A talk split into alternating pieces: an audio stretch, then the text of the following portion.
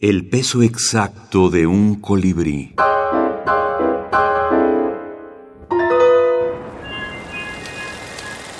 Minificción y cine. Fan Fiction. Enrique Juárez Flores.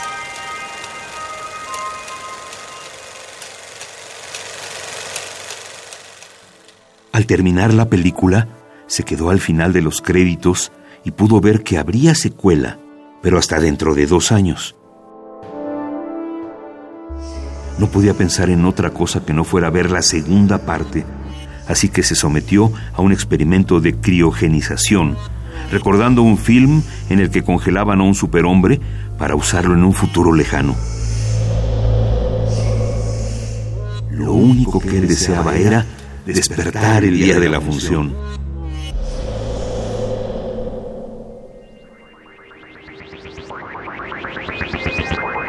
Microfilmes en prosa. Cartelera de brevedades sobre cine. Aldo Flores Escobar. Dirección y prólogo.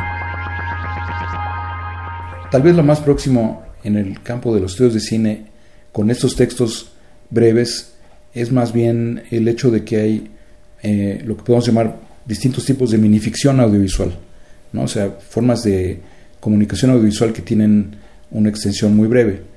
Por ejemplo, los conocidos como nanometrajes son materiales audiovisuales que duran menos de un minuto.